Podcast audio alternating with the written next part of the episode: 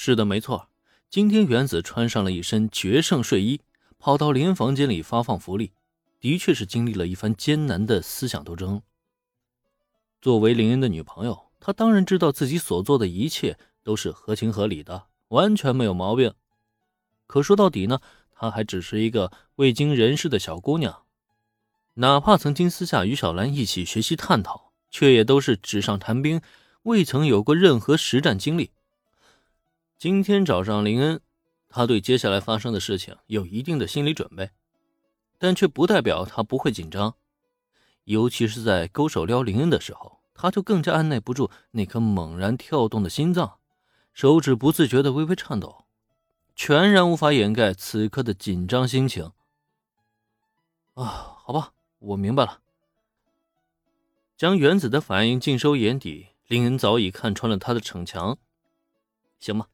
反正有小兰在衣柜里，今天想做什么也做不成了，索性呢就不如逗逗原子，让他好好意识到自己男朋友啊可不是随便可以撩的，想要撩，可是会付出代价的。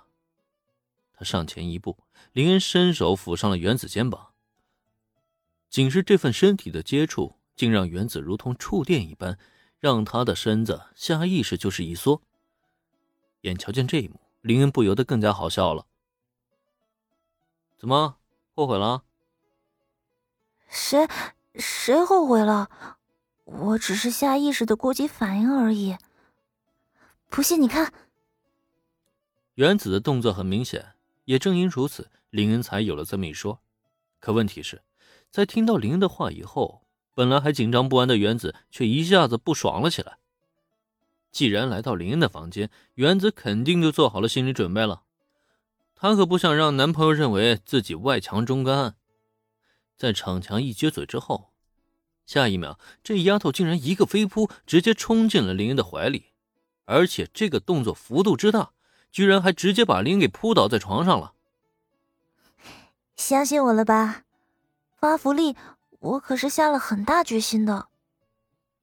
将林恩扑倒在身下。原子此刻显得有些洋洋得意了。说实话，这一幕让林恩挺无奈的。虽然原子是全程主动，没错，可问题是，一旁衣柜的缝隙里却还有着一双眼睛在暗暗窥视这一切。估计现在的小兰脸上已经红的发烧了吧？而此时再看原子呢，他却已经下意识闭上了眼睛，不由自主的在向林恩缓缓靠近。所以。自己就真的随波逐流，随了原子的心意。林恩思绪复杂，琢磨着要不要推开原子，顺势指出小兰的存在之际，又一声敲门声响了起来。不是吧，还来？还没等原子真正靠近林恩呢，门口处再一次传来敲门声，让他本来还闭着大眼睛下意识睁大了，同时不由自主的露出了紧张的模样。或许是太过于激动的原因，这妹子竟然下意识一个点头，然后下一秒，她与林恩的额头便结结实实撞到了一起，顿时让她捂住脑门，疼了个呲牙咧嘴，不由自主发出了悲鸣。偏偏在这一刻，原子还不敢大声开口，因为就在这时，门外已经传来了一个声音：“林恩君，你睡了吗？”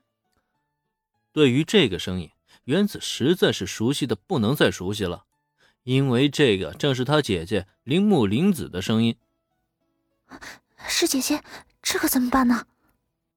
如果换做这个时候敲门的是小兰，原子恐怕还不会这么紧张，甚至以他的性格，突然跑过去开门，把小兰一并拉进来，这种事情都是有可能做出来的。可偏偏换做他姐姐到来，这让他感觉无所适从，下意识不想让姐姐撞见这一幕。尤其他现在还穿着一身决胜睡衣呢，被姐姐抓包，恐怕是少不了一顿教育。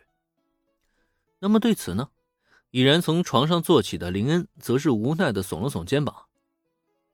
讲道理，今天晚上发生的一切，他已经连吐槽的力气都没有了。先是小兰，再是原子，最后呢是铃木玲子。话说到最后，不会再有人过来敲门吧？如果美伢还能在最后登场的话，那就你快去开门，然后就当我没来过。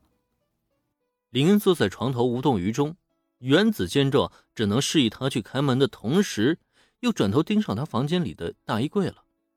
没办法，整个房间也就只有那个大衣柜才最适合藏人了，不然他总不能藏在床底下吧？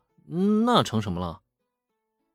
原子的目光锁定在大衣柜上，林恩见状，下意识就想阻拦，只可惜啊。还没等他开口呢，原子就已经拉开衣柜，一个箭步窜了进去。哎，嗯，接连几声过后，衣柜归于平静。很显然，小兰和原子已经胜利会师了。只是，这俩妹子此刻的心情……好吧，眼下林已经没时间去猜测了。